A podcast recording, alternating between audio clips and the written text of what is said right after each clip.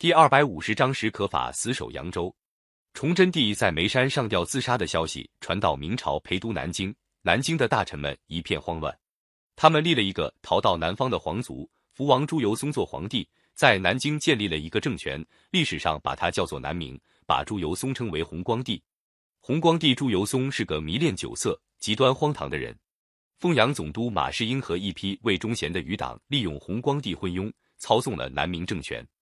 洪光帝和马士英根本没想抵抗清兵。却过起荒淫作乐的生活来。南明政权的兵部尚书史可法本来不赞成让朱由崧做皇帝，为了避免引起内部冲突，才勉强同意。洪光帝即位以后，史可法主动要求到前方去统帅军队。那时候，长江北岸有四支明军，叫做四镇。四镇的将领都是骄横跋扈的人，他们割据地盘，互相争夺，放纵兵士，残杀百姓。史可法在南方将士中威信高。他到了扬州，那些将领不得不听他的号令。史可法亲自去找那些将领，劝他们不要自相残杀。接着又把他们分配在扬州周围驻守，自己坐镇扬州指挥。大家就称呼他是都师。史可法做了都师，以身作则，跟兵士同甘共苦，受到将士们的爱戴。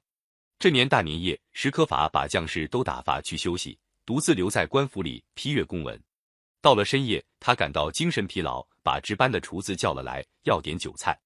厨子回报说：“遵照您的命令，今天厨房里的肉都分给将士去过节，下酒的菜一点也没有了。”史可法说：“那就拿点盐和酱下酒吧。”厨子送上了酒，史可法就靠着几案喝起酒来。史可法的酒量本来很大，来到扬州都师后就戒酒了。这一天为了提提精神，才破例喝了点。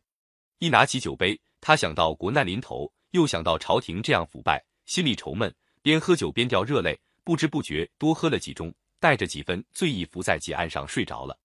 第二天一清早，扬州文武官员依照惯例到都师衙门议事，只见大门还紧紧地关着，大家不禁奇怪，因为都师平常都是起得极早的。后来有个兵士出来告诉大家说，都师昨晚喝了酒，还没醒来。扬州知府任明玉说。都师平日操劳过度，昨夜睡得这么好，真是难得的事。大家别去惊动他，让他再好好休息一会吧。他还把打更的人找来，要他重复打四更的鼓。史可法一觉醒来，天已经大亮，侧耳一听，打更人还在打四更，不禁勃然大怒，把兵士叫了进来，说：“是谁在那里乱打更鼓，违反我的军令？”兵士把任明玉吩咐的话说了，史可法才没话说，赶快接见官员，处理公事。打那天起，史可法下决心不再喝酒了。没多久，清军在多铎带领下大举南下，史可法指挥四镇将领抵抗，打了一些胜仗。可是南明政权内部却起了内讧。驻守武昌的明军将领左良玉为了跟马士英争权，起兵进攻南京。马士英害怕的要命，急忙将江北四镇军队撤回，对付左良玉，还用弘光帝名义要史可法带兵回南京保护他。史可法明知道清军压境，不该离开，但是为了平息内争，不得不带兵回南京。刚过长江，知道左良玉已经兵败，他急忙回江北，清兵已经逼近扬州。史可法发出紧急檄文，要各镇将领集中到扬州守卫。但是过了几天，竟没有一个发兵来救。史可法知道，只有依靠扬州军民孤军奋战了。清军到了扬州城下，多铎先派人到城里向史可法劝降。一连派了五个人，都被史可法拒绝。多铎恼羞成怒，下令把扬州城紧紧包围起来。扬州城危急万分，城里一些胆小的将领害怕了。